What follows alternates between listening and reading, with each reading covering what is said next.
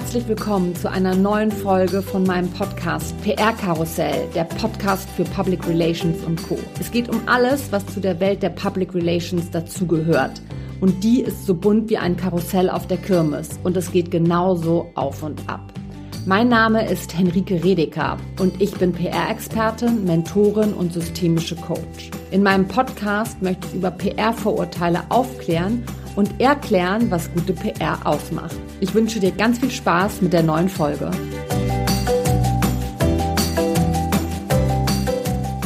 Ja, herzlich willkommen zu einer neuen Podcast-Folge von meinem Podcast PR Karussell, der Podcast für Public Relations und Co. Ich habe in der letzten Folge, in der allerersten Folge ja mit Annalena Kuppmann gesprochen und ein bisschen was über mich erzählt und über meinen Weg in die PR und bin jetzt ganz froh, dass ich heute ähm, in dieser Folge nicht alleine hier bin, sondern mir eine ganz tolle Gästin eingeladen habe, nämlich Susanna Riedmüller, Chefredakteurin vom Strive Magazin.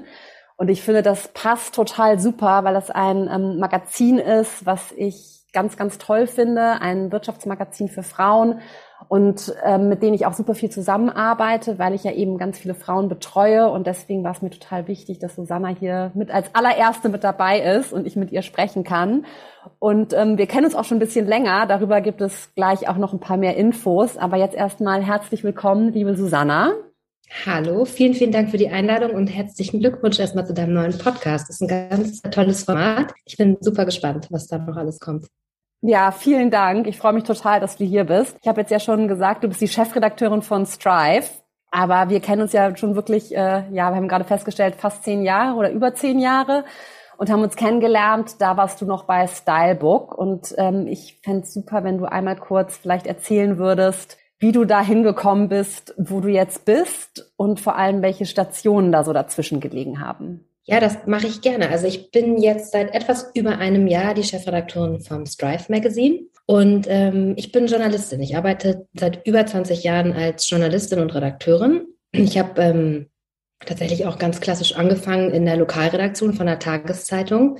Damals noch ohne Internet und alles, weil gab es noch nicht so richtig. Und ähm, bin dann aber relativ schnell zum Magazin Journalismus äh, gekommen. Ich habe bei verschiedenen Lifestyle-Magazinen gearbeitet, zum Beispiel bei der IQ Style. Ich habe dann als äh, stellvertretende Chefredakteurin die erste deutschsprachige Ausgabe vom Flair-Magazin gemacht, ein ursprünglich italienisches Modemagazin. Und 2008 bin ich zu Axel Springer gegangen, äh, zu Bild.de es war gerade so die Zeit, in der sich ähm, das, der digitale Journalismus ganz rasant entwickelt hat. Und ich habe irgendwie gespürt, okay, jetzt muss man mal wohin gehen, wo das wirklich richtig gut gemacht äh, wird, wo Pionierarbeit geleistet wird. Und das war damals bei Bild.de so. Und da bin ich also in die Online-Redaktion und habe dann nach, ähm, weiß ich nicht, so zwei, ein, zwei Jahren angefangen, für Bild.de Special Interest Verticals zu entwickeln und zu launchen und zu leiten. Und ähm, das war eben stylebook.de. Das ist ein Lifestyle-Magazin für junge Frauen, Online-Magazin. Und da haben wir dann auch wir uns kennengelernt.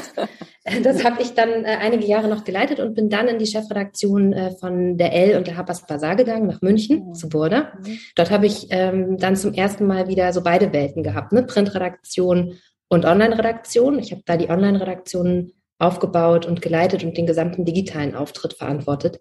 Aber auch ähm, ja zum ersten Mal das wieder angewendet, was wir bei Bild.de und Bild schon gemacht hatten, also eigentlich 360-Grad-Redaktionen bauen, also Online und Print verzahnen und habe das einige Jahre gemacht. Danach habe ich einen kurzen Ausflug in die Agenturwelt gemacht, zu Looping Group und bin dort habe ich zum Beispiel Schieß Mercedes äh, gemacht als Chefredakteurin, das äh, Frauenmagazin ähm, wo es auch um Female Empowerment, Karriere, Role Models und so weiter geht. Auch dort wieder 360 Grad gearbeitet. Ja, und jetzt seit etwas mehr als einem Jahr darf ich das Strive Magazine machen. Ja, Wahnsinn. Auch krass, wie viele Stationen du auch gemacht hast. Und ich musste gerade immer so überlegen, wo ich dann war und wie wir uns dann gesehen haben. Ich erinnere auch noch mal, erinnere mich auch noch an einen Treffen bei Burda in der Burda Bar, in der, in der sagenumwobenen, ja. Daran erinnere ich mich auch. Genau, in München, ne, wo wir uns dann da getroffen haben.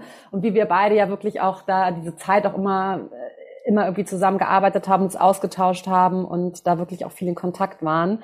Und das ist irgendwie ist total schön zu sehen, ne? Und das jetzt nochmal so zu hören und dann auch zu vergleichen, wo ich in der Zeit war und was ich gemacht habe. Wir haben uns ja auch beide dann so sehr dahin entwickelt, von diesem Lifestyle, Fashion, Beauty und so weiter hin zu wirklich auch Themen, die die Frauen bewegen, ne? Und die, ja. die, die auch wirklich gerade in dieser ja, in dieser Thematik Gleichstellung und so weiter auch wirklich was bewirken und da irgendwie mit zu unterstützen. Und jetzt bist du bei Strive. Ja, ich finde. Strive ist ja wirklich eins der super Top-Magazine, die jede und jeder abonnieren sollte. Also hier auch nochmal ein riesiges Shoutout. Wer es noch nicht hat, unbedingt tun. Ich bin auch Fan seit der ersten Stunde. Ich weiß noch, dass ich vernetzt worden bin mit eurer Herausgeberin, mit der Katharina. Und da, da war die erste Ausgabe noch gar nicht draußen, hatte ich mit ihr ein Gespräch und dachte so, wow, okay, ich schließe ein Abo ab, bevor das überhaupt, äh, bevor ich überhaupt die erste Ausgabe gesehen habe. Und habe es bis jetzt auch nicht bereut. Ich finde, das ist ein wahnsinnig ähm, tolles Magazin. Ah, aber vielleicht kannst, vielleicht, vielleicht kannst du noch mal einmal kurz uns ein bisschen abholen und erzählen, was ihr genau macht mit Strive. Strive ist ein Wirtschaftsmagazin für Frauen. Also wir erzählen relevante Geschichten aus den Bereichen Wirtschaft, Finanzen, Politik, vor allem auch Karriere und Psychologie ähm, mit Frauen, für Frauen natürlich auch für Männer. Und unsere ganz große Mission dabei ist es tatsächlich, Frauen sichtbar zu machen. Also ganz viele tolle Role Models zu zeigen, ihre Karrierewege aufzuzeigen. Unsere Leserinnen sollen aus jedem Heft etwas mitnehmen, etwas lernen. Aber Ganz grundsätzlich sind wir ein Wirtschaftsmagazin für Frauen. Und das Printmagazin, das du eben beschrieben hast, ist unser Kernprodukt. Wir haben natürlich auch einen Online-Auftritt. Wir bauen eine Social Community auf. Wir haben einen Newsletter. Wir haben verschiedene digitale und auch analoge Events. Zum Beispiel haben wir im September einen ganz großen Strive Award am 3.9., ähm, wo wir wirklich die ganzen Frauen jetzt auch nach dieser wirklich schrecklich langen Corona-Zeit und ständig alles verschoben, wo wir wirklich unsere Community und ganz viele Role Models auch mal treffen. Ähm, ja, und das ist so unser Strive-Kosmos. Und ähm, unsere große Mission ist es aber wirklich bei allen diesen Touchpoints Frauen sichtbar zu machen und ähm, zu zeigen, dass es diese Frauen eben gibt und das ähm, nicht zu knapp.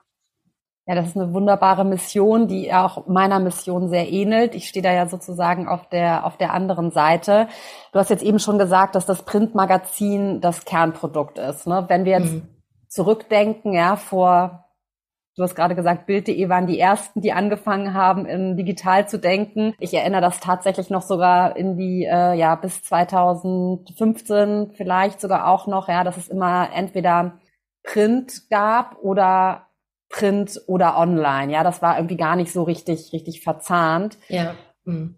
Wie macht ihr das bei, bei Strive, dass sich das, ja, dass sich das irgendwie so aufeinander, aufeinander aufbaut? Und wie bekommt ihr das hin, dass, äh, dass das so ein komplettes Produkt ist und nicht, wie ich das zum Beispiel auch manchmal empfinde bei anderen, bei anderen Medienhäusern, dass es so unterschiedliche Kanäle sind. Mhm. Also erstmal, das ist ja wirklich Story of my life. Ne? Ich habe das in jeder Redaktion, mhm. in der ich war, genau so erlebt. Und äh, so wie du es auch gerade geschildert hast, ich staune auch manchmal darüber, wie lange es an vielen Stellen eigentlich noch dauert, ähm, bis es wirklich verzahnt ist.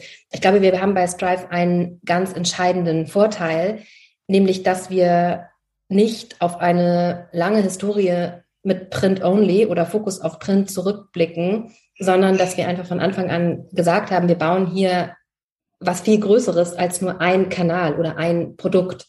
Ne, wir haben von Anfang an gesagt, das ist ein auf, den relevanten Kanälen stattfindendes äh, Magazin. Und im Prinzip sind wir ein digitales Startup, dessen Kernprodukt ein Printmagazin ist. Das ist für uns wichtig, weil wir ja auch gegen, hm, oder nicht gegen, wir treten nicht gegen jemanden an, aber wir sind ja auf einem Markt mit sehr starken Printprodukten und ein, ein Printprodukt hat einfach eine große Relevanz und ist hm, in seiner Haptik einfach hm, schwerwiegender als rein digitale Formate. Und das war uns wichtig, dass wir dieses, dass wir diese Relevanz da auch entwickeln können.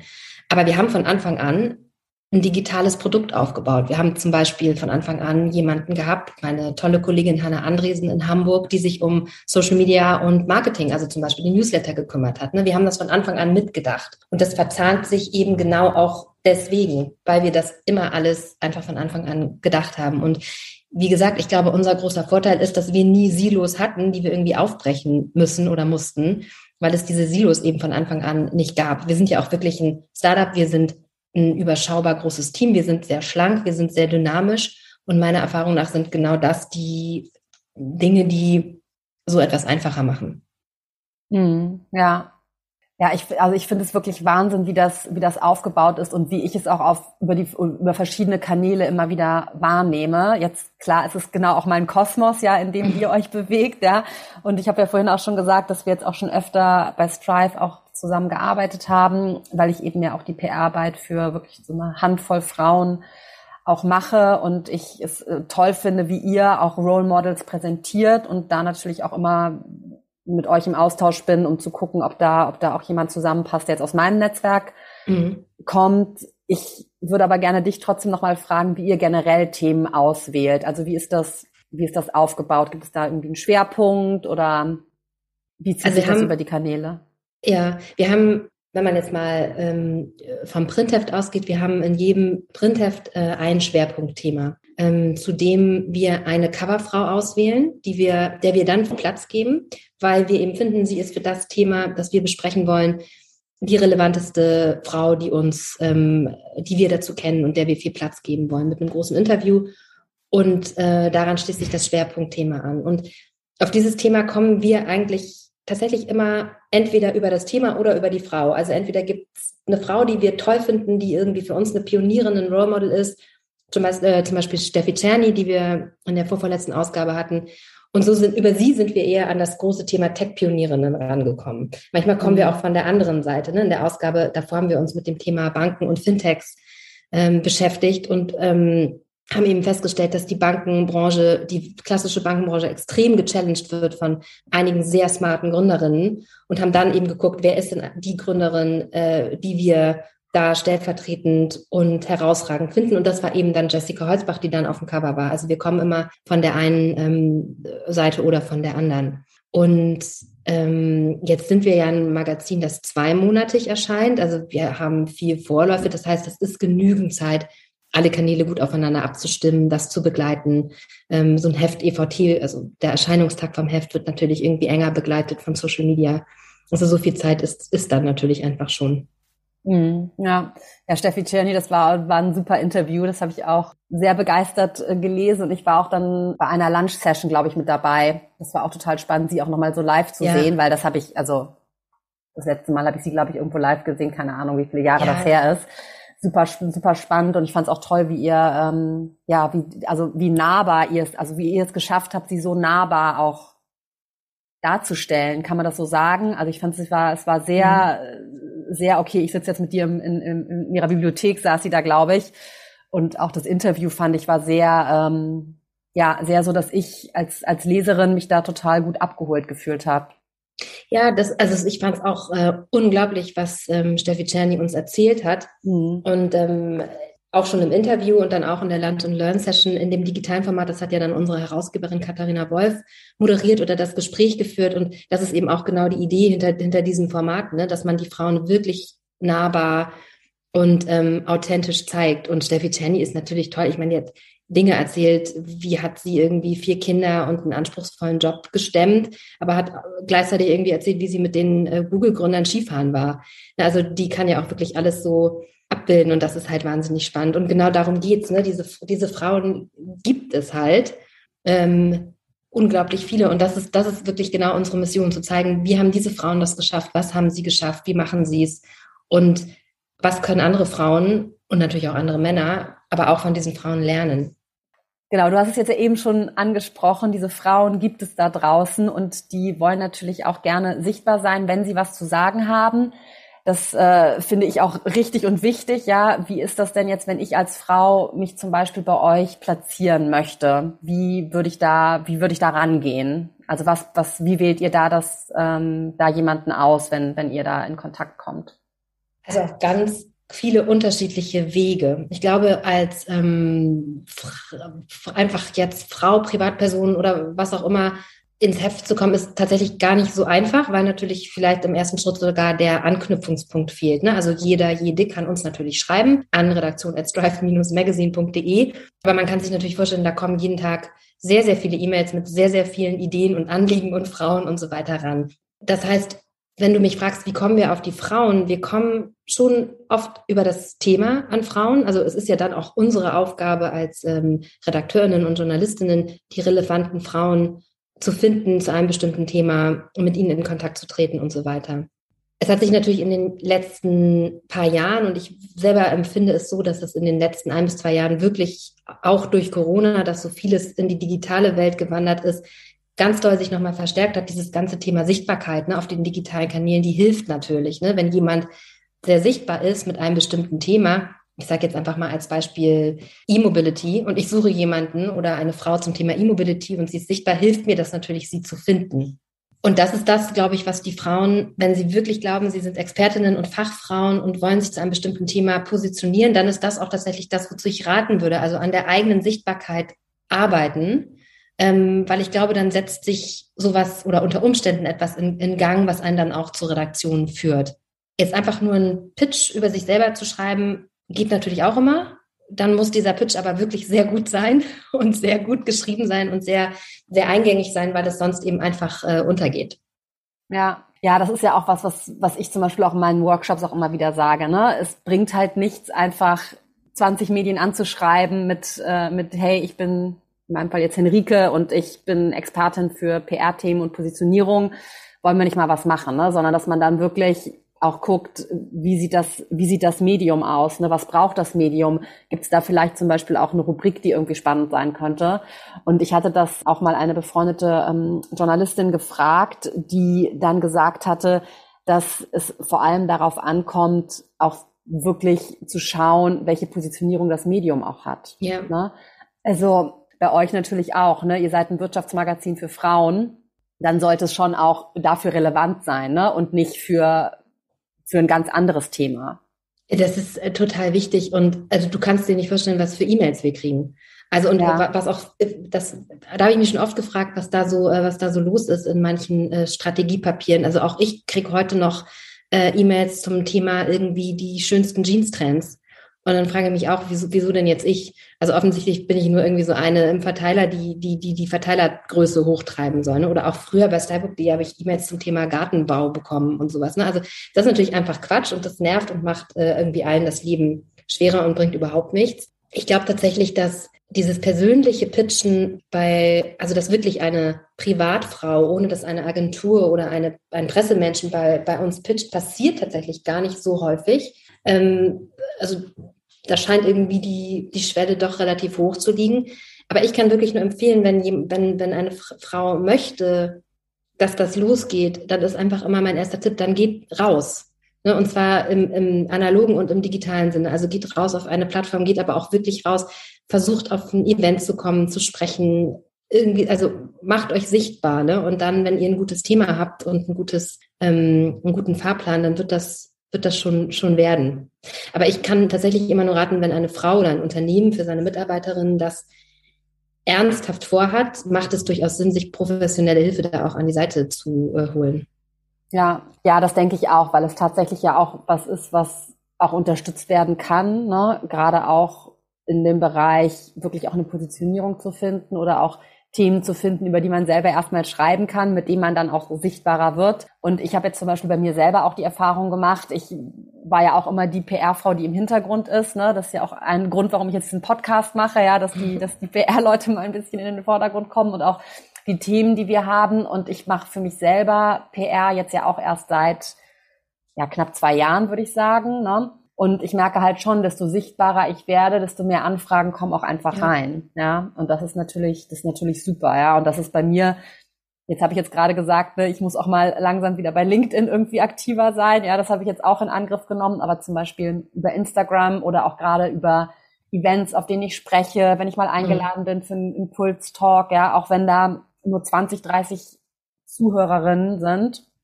sind meistens Frauen auf denen, auf den Events, bei denen ich spreche, ja dann ähm, ist das für mich schon eine richtig gute Sichtbarkeit und das nutze ich dann natürlich auch für, für andere Themen. Weißt du, was mir dazu gerade wirklich noch einfällt, ist das Thema, wie platziert man sich eigentlich? Also ich kann für Strive und für alle Redaktionen, in denen ich gearbeitet habe, ähm, sagen, dass die Redaktion überhaupt nicht darauf warten, dass jemand ihnen Themen vorschlägt. Ne? Also die sind nicht darauf angewiesen. Wir haben so viele Themenideen. So funktioniert es, glaube ich, gar nicht. Also ich glaube auch, dass die Erwartungshaltung sowohl, wenn das eine Privatperson macht, auch wenn, als auch wenn es eine Agentur macht oder ein, eine PR-Frau oder ein PR-Mann, darf gar nicht so sein, ich rufe da jetzt an, habe hier eine Frau und die steht für das Thema, ähm, wie kriege ich eigentlich Remote Work unter Corona geregelt, Klammer auf, machen alle Führungskräfte unter Corona, Klammer zu. Ähm, und damit kommt man jetzt genauso, wie ich mir das vorgestellt habe, ins nächste Heft. So funktioniert es total selten. Aber was natürlich passiert ist, dass man irgendwie von der Frau erfährt, sich anguckt, was macht die, auch nochmal, wenn es interessant ist, eher in einem zweiten Gespräch rausfindet, wofür steht diese Frau eigentlich wirklich. Mhm. Ähm, denn jede Führungskraft kann über Leadership reden, aber jede Führungskraft hat ja auch irgendein Fachthema, äh, außer mhm. sie ist Personalerin. Äh, dann, dann ist natürlich das ihre hauptsächliche Expertise. Und dann ist das eher so, dass man sich als Redaktion ja auch ein Netzwerk aufbaut. Und dann weiß ich zum Beispiel, mhm. diese Frau ist die absolute Expertin für KI. Und irgendwann wird das Thema KI schon kommen. Und dann greife ja. ich darauf zurück. Oder ich merke, ja. oh, jetzt habe ich irgendwie in letzter Zeit 15 äh, Mal über das Thema KI gesprochen. Best ist jetzt ein bisschen zu breites Thema, aber über ein bestimmtes Thema gesprochen. Also da scheint irgendwas zu sein, also gucke ich mir das mal an. Mhm. Also ich, was ich damit sagen will, ist, ich ähm, würde auch alle einfach zu Geduld und etwas Langmut erwarten. Es sind, sieht man ja auch an uns beiden, das sind langjährige Kontakte. Das ist kein, also es ist, ein, ist was, was auch ein bisschen dauert. Also man muss auch ein bisschen Durchhaltevermögen mitbringen. Ja, ich glaube, das ist total wichtig, dass es einfach auch sehr, sehr langfristig angelegt, äh, angelegt ist und nicht von heute auf, auf morgen passiert. Und das ist jetzt auch aus meiner Sicht das Thema PR ist einfach auch ein People-Business. Ne? Also dieses, mhm. ich schicke an einen großen Presseverteiler eine Pressemitteilung, das funktioniert ja wirklich nur sehr, sehr, sehr, sehr selten. Ja, aber sich wirklich einen guten Kontakt aufzubauen, in, in den Austausch zu gehen, auch das Medium auch zu verfolgen, ja, das finde ich halt auch immer super wichtig und auch zu gucken, was passiert. Und man, es gibt ja vielleicht auch mal einen Anknüpfungspunkt zum Beispiel. Ne? Und gerade auch, was du gesagt hast, sich in dem, in dem Bereich sichtbar zu machen und vielleicht dann auch, wenn man, wenn es in der Sekunde nicht passt, dann überlegst du dir beim nächsten Thema, ach wieso, genau, das Thema KI, das hatten wir doch jetzt vor zwei Monaten, habe ich jetzt irgendwo gelesen. Und dann stößt man vielleicht wieder drauf. Also es ist ja wirklich was, was sich halt auch einfach entwickelt. Und das finde ich einfach super wichtig, weil es sind einfach PR, Public Relations. Ne? Das sind halt auch einfach ja. Beziehungen mit der Öffentlichkeit und das ist auf tausend verschiedenen Kanälen so. Ne? Also die, die ich rausgebe, senden, aber genauso wie ich empfange und da halt auch einfach Beziehungen aufzubauen, finde ich, finde ich total wichtig. Ja, und das ist wirklich auch Beziehungsarbeit, ne? Auch weil die, also der, äh, die Beziehung zwischen PR und äh, Journalismus und PR und Redaktion ist ja durchaus auch mh, mm, oft ein Balanceakt und hat auch durchaus, durchaus auch seine Grenzen. Ne? Also zum Beispiel, mhm. wenn wir mhm. über das ganze Thema Compliance oder sowas reden. Ja, absolut. Und, ne, und das ist auch total wichtig, ähm, dass die Redaktionen und die mm, PR-Seite auch versteht, wo ist eigentlich die Grenze des jeweils anderen. Und auch, ich glaube, eine gute Beziehung zwischen PR und Redaktion besteht auch immer darin, dass man mal Nein sagt Ne, und dass dadurch nichts kaputt geht. Ne? Also es darf Absolut. nie das Gefühl bekommen, ich habe hier jetzt einen sehr engen Kontakt mit jemandem, aber ich kann dann irgendwie nicht mehr ähm, frei redaktionell entscheiden. Ne? Das ist natürlich äh, das, äh, das absolute Worst-Case-Szenario. Und deswegen, das ist das, was ich mit Balanceakt eben meinte. Und deswegen mhm. glaube ich, mhm. ist so eine, eine richtig gute Beziehung, macht es für mich dann aus, wenn die, die, die Grenzen des anderen aber auch einfach anerkannt werden. Ja. ja, ja und respektiert werden. Absolut, ja. Das finde ich auch auf jeden Fall. Ich wollte dich noch eine Sache unbedingt fragen. Und zwar bin ich da auf Instagram mal drauf gestoßen vor, ähm, vor ein, zwei Jahren, glaube ich, auf eine Studie, wo es darum geht, wie, ähm, wie Frauen und Männer interviewt werden. Ja? Mhm. Also da hieß es dann, dass gerade Frauen oft nach dem Führungsstil gefragt werden und bei Männern das halt ein weniger spannendes Thema anscheinend ist. Und da wollte ich einmal von dir wissen, wie, wie du das generell siehst oder wie es halt auch bei, bei, bei Strive gehandhabt wird.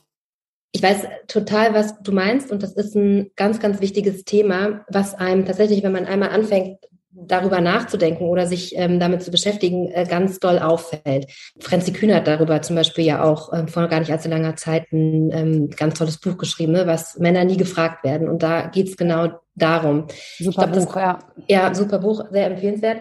Aus meiner Sicht ist das grundsätzlich oder der Kern des, des Problems ist, dass mh, mm, mit Frauen sehr, sehr wenig Fachgespräche geführt werden. Mhm. Ähm, Ne, Männer werden oft, äh, ganz simples Beispiel, ich interviewe einen Finanzvorstand dann frage ich den zum Thema Finanzen, dann frage ich den zu seinen äh, Geschäftsberichten, was hat er vor, seine Erfolge und so weiter. Die Frau wird ganz oft schon mal ganz anders gefragt. Die wird erstmal gefragt, Sie sind die einzige Frau im Vorstand, wie, wie ist das denn so? Ne, also man hat einen ganz anderen Einstieg. Frauen bekommen ganz selten ähm, Fachinterview anfangen. Ich habe mal ein Gespräch mit Simone Menne, ehemalige Finanzvorständin der Lufthansa und inzwischen ja. Multi-Aufsichtsrätin geführt. Die hat mir erzählt, dass sie in ihrer ganzen Zeit als Lufthansa Finanzvorständin ein einziges Interview zum Thema Finanzen äh, bekam. Also die Anfrage für ein einziges Interview, das sich wirklich um Finanzen drehte. Der Rest war einzige Frau im Vorstand, erste Frau im Vorstand. Wie führen Sie als Frau? Wie ist das so? Was haben Sie dabei an? Und ähm, das ist ein ganz wichtiges Thema, was wir uns bei Strive natürlich total auf die Fahne geschrieben haben. Also auch wir fragen Frauen zum Thema Führung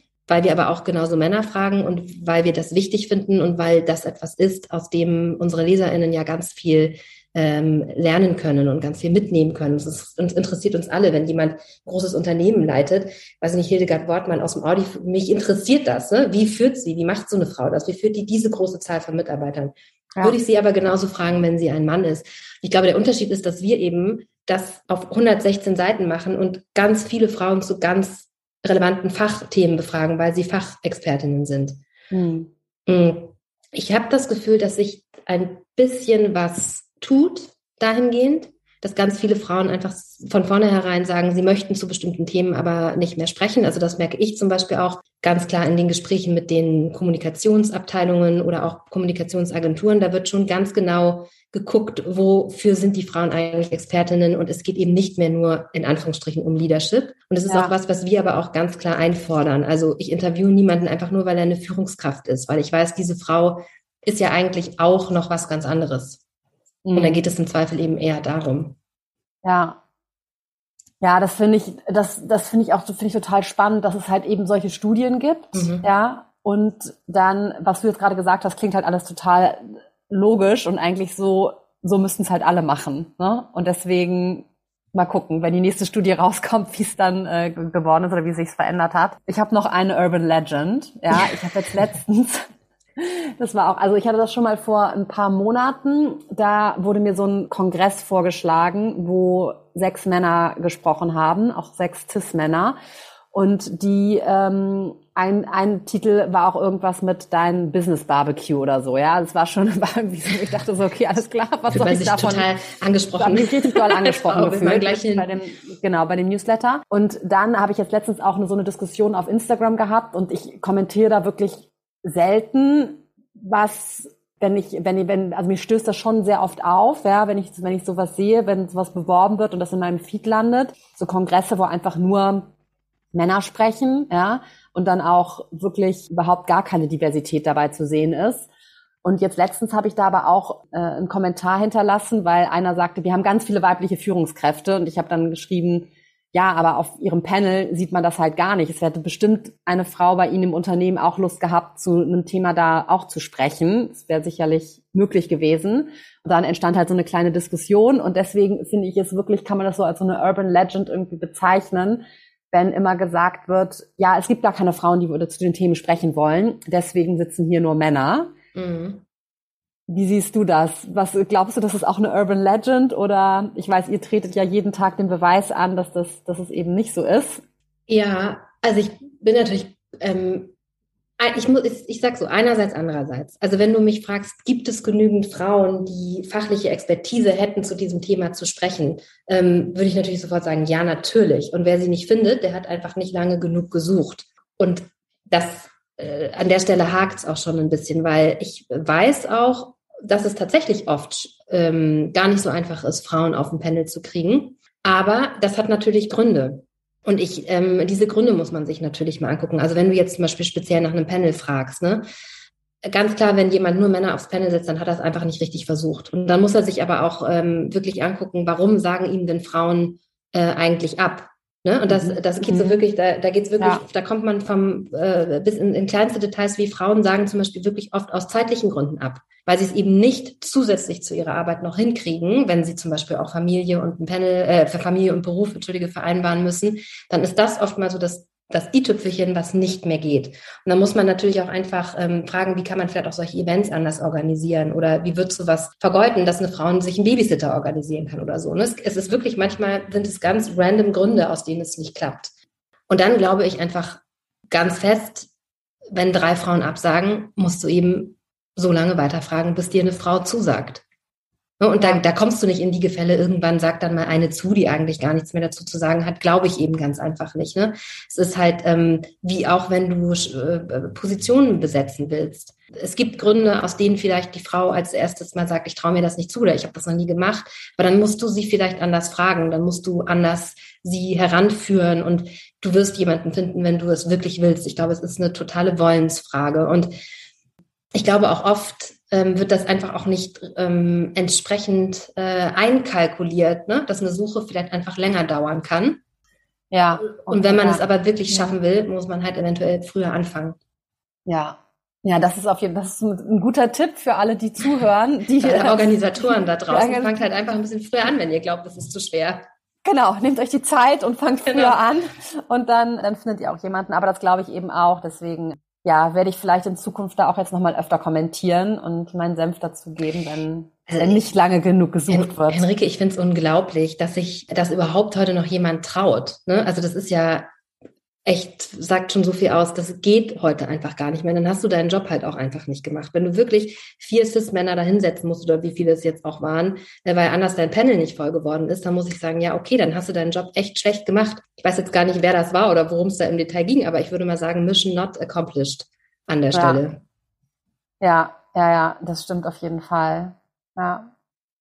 Und es ist, weißt du, aber es ist natürlich so, ich höre das tatsächlich öfter, ne, dass es schwierig ist, Frauen ähm, zu finden, die live sprechen oder die eine Keynote halten. Ähm, und ich kann mir schon ungefähr vorstellen, auch woran das liegt. Und ich, ähm, es gibt ja zum Beispiel mal diese, äh, ist auch so ein Urban Myth, ne, dass die Frau dann ganz kurz vorher dann doch ihren Assistenten schickt und der stellt sich dann hin und macht das alles so ganz wunderbar. Ne? Ich glaube, dass man natürlich auch viel mehr an, viel früher ansetzen muss. Das ist auch eine Frage, zum Beispiel, wie ähm, enablen Unternehmen ihre Frauen? Ne? Wie klar gehört das einfach dazu, dass sie rausgehen, dass sie sich sichtbar machen? Davon profitiert ja nicht nur die Frau, sondern auch das Unternehmen. Ne? Also da geht es schon los. Wie viel Freiräume gebe ich eigentlich der Frau und wie bereite ich sie im Zweifel auch einfach darauf vor, dass sie sich sowas zutraut? Also es geht so, gibt so bei, auf allen Seiten, glaube ich, Stellschrauben, die man da drehen ja. könnte, damit sich das verändert. Ja, absolut. Das ist ja auch so einer der Gründe, warum ich mich dann dazu entschlossen habe, selbstständig zu werden, weil ich eben auf Konferenzen war und das da miterlebt habe, ne? wie Frauen auch vorbereitet werden, was ihnen für an die Hand gegeben wird, ähm, um, um, um sich da auch, ja, um da auch mit einem guten Gefühl sich zu präsentieren. Mhm. Und wenn ihr dazu mehr erfahren wollt, könnt ihr die erste Folge nochmal hören. Da erzähle ich nämlich auch nochmal ein bisschen was darüber, wie ich da hingekommen bin. Jetzt nochmal zurück zu dir liebe Susanna. Ich verfolge dich ja ähm, jetzt schon sehr, sehr lange und finde es auch total schön zu sehen, dass du selber jetzt auch viel rausgehst und auch selber total sichtbar geworden bist.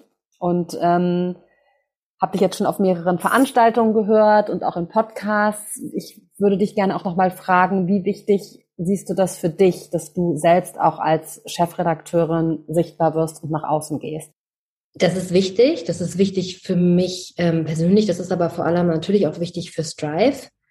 Ich habe natürlich das Glück, dass ich mit ähm, Strive und dieser wirklich tollen Marke und dieser tollen Mission und auch diesen tollen Frauen die Strive so groß und sichtbar machen. Ne? Katharina Wolf, die Herausgeberin und Gründerin in Hamburg, die unglaublich nach vorne geht mit dieser, ähm, mit, mit dieser Brand ne? und die da unglaublich aktiv ist und das aufbaut und das fantastisch macht und eine super Spokeswoman ist. Auch meine Kollegin Hanna Andresen, die habe ich eben schon angesprochen, die Social macht, ne? die, dieses, die diese Brand so nach vorne pushen. Ich habe natürlich das unglaubliche Glück, dass ich da dabei sein kann, ne? dass ich also sozusagen meine Mission meine, mein Job ist einfach meine Mission. Das überschneidet sich in meinem Fall einfach fast 100-prozentig. Und das macht es bei dem ganzen Thema Sichtbarkeit leichter, als wenn man seine Mission oder seine, seine Nachricht, seinen Kern erst noch finden muss. Ähm, von daher, ich, ich glaube, es ist wichtig, ich finde es sehr wichtig. Ich würde mich aber, wenn ich mich jetzt betrachte, auch noch eher am Anfang stehen tatsächlich betrachten. Also auch ich mhm. würde auf jeden Fall sagen, da ist noch Luft nach oben, da könnte man noch äh, viel, viel mehr machen. Also ich kenne diesen Struggle. Ich möchte gerne, dass es mehr ist ich muss das schaffen, ich muss mir gut überlegen, wie ähm, diesen Struggle kenne ich total. Ich habe aber eben wirklich das Glück, dass ich da mit dem Strive-Team wirklich auch Expertinnen an der Seite habe, äh, die ähm, von denen ich da sehr, sehr viel lernen kann, die es da nach vorne gehen und die es äh, vormachen. Und auch einfach zum Beispiel mit einer anderen eine Kollegin an der Seite habe, die da auch wirklich einfach unterstützt, ne, die einem thematische Dinge an die Seite gibt oder auch natürlich kann ich da auch viel lernen, was funktioniert gut und so weiter. Also das in so einer Strive-Welt zu machen, das ist schon wirklich toll. Das stelle ich mir einfacher vor, als wenn ich mir jetzt vorstelle, wie viele deiner Klientinnen, die ganz am Anfang stehen, alleine sind. Äh, das stelle ich mir schwieriger vor, als jetzt in meinem Fall. Ja, genau, wenn, wenn schon so die, die, das Themenumfeld sozusagen schon, ja. schon gegeben ist und dann aber auch noch so perfekt auch zu dir und deiner Persön deinen persönlichen Vorstellungen und deiner persönlichen Mission ja auch passt, ne? Mhm. Dieses Thema auch, was, was Tribe ja eigentlich auch als Wirtschaftsmagazin für Frauen auch hergibt. Das passt natürlich auch perfekt zusammen bei dir, das finde ich auch. Ich frage immer ganz zum Schluss noch eine Frage, die ist immer die, immer die gleiche, und zwar deine drei Tipps für Sichtbarkeit. Oh, ähm, ich als erstes ähm, einmal sich selber ganz ehrlich die Frage beantworten, warum? Also warum möchte ich eigentlich sichtbar sein? Ich glaube, dass sich aus der Antwort auf diese Frage ganz viel ableitet, ähm, nämlich auf welchem Kanal will ich eigentlich sein? Ähm, wie, wie intensiv muss ich das eigentlich betreiben? Womit? Ich glaube, aus der Frage, warum mache ich das, äh, beantwortet sich ganz viel. Ne? Also will ich eine Personal Brand aufbauen, will ich ein Produkt verkaufen und so weiter. Ich glaube, es ist dann ganz wichtig, ähm, sich ehrlich zu beantworten, wofür stehe ich eigentlich und was ist meine Message? Also womit will ich nach draußen gehen? Ich persönlich finde es natürlich immer toll, ich glaube, weil man das auch spürt, wenn der Purpose größer ist als man selber. Ne? Also ich glaube, man spürt sehr doll, ist da jemand, der wirklich was verändern will, Mission hat, ähm, der irgendwie für Diversity kämpft oder für die Vereinbarkeit von Job und Beruf? Oder geht es jetzt einfach nur darum, sich selber irgendwie sichtbar zu machen, weil man äh, einen neuen Job will oder mh, hm, was Schönes verkaufen oder so. Ne? Ich glaube, dass man das sehr schnell spürt und deswegen finde ich persönlich es immer schön, wenn ich spüre, boah, da hat jemand aber wirklich einen Purpose, der irgendwie toll ist. Und dann ist mein Tipp, Spaß haben daran. Also sich das so aufbauen, dass ja. es Spaß macht. Denn man muss es, wir haben ja vorhin schon drüber gesprochen, man muss es wirklich lange durchhalten. Es ist nicht damit getan, dass man irgendwie dreimal im Monat was auf LinkedIn postet, zwei Monate lang und dann läuft der Fuchs. So ist es ja nicht. Ne? Also das muss Spaß machen. Also den Spot finden, das Thema finden, das einen wirklich nachhaltig interessiert und die Plattform finden, die man auch auf der man auch wirklich gerne ist. Wenn mich das alles nur nervt, was ich auf Instagram sehe, werde ich nie zur Instagram Queen werden, weil es mich halt nervt. Und ähm, deswegen dann den Kanal finden, das Format finden, das einem selber so viel Spaß macht, dass man es irgendwie fast wie so ein Hobby einfach macht und sich drauf freut. Ja, das finde ich jetzt auch ein super Schlusswort, ja. Hab Spaß dabei. Das sage ich nämlich auch immer. Man muss da irgendwie richtig Bock drauf haben, weil sich zu irgendwas zu zwingen, wie du es gerade schon gesagt hast, dann, ähm, dann kommt man einfach auch nicht so authentisch da in die, in die Spur rein. Ja, Deswegen, funktioniert nicht, ne? Und diese Authentizität ja. ist so wichtig. Ich meine, wir ja. sind alle, das spürst du sofort. Du spürst wirklich, hat da jemand einfach irgendwie Lust auf sein Thema und hat Lust darauf, da präsent zu sein? Oder macht da jetzt irgendjemand irgendeinen Post, weil er es halt machen muss? Weil er das ja. Gefühl hat, es machen zu müssen. So ist es ja sogar in Wahrheit. Ja. ja gar keinen Muss. Ja, absolut. Also das ist dann unsere letzte Botschaft, die wir jetzt heute raussenden. Habt Spaß dabei, sichtbar zu werden. Vielen Dank, liebe Susanna, dass du dir die Zeit genommen hast. Wir haben jetzt hier sehr lange äh, geredet und aber, wie ich finde, ganz, ganz tolle Sachen angesprochen, die auch wirklich hilfreich sein können. Und damit. Sehr, sehr gerne. Vielen Dank dir für die Einladung. Ich war sehr gerne bei dir. Vielen, vielen Dank. Und damit verabschieden wir uns. Tschüss. Tschüss. Das war's auch schon wieder mit einer Folge von PR Karussell, der Podcast für Public Relations und Co. Vielen Dank fürs Zuhören und dass du dabei warst heute. Wir packen alle Links und Infos in die Show Notes zum Nachlesen. Und ich freue mich natürlich wahnsinnig, wenn du diesen Podcast bewertest und likest und weiterempfiehlst und sage Tschüss und bis zum nächsten Mal.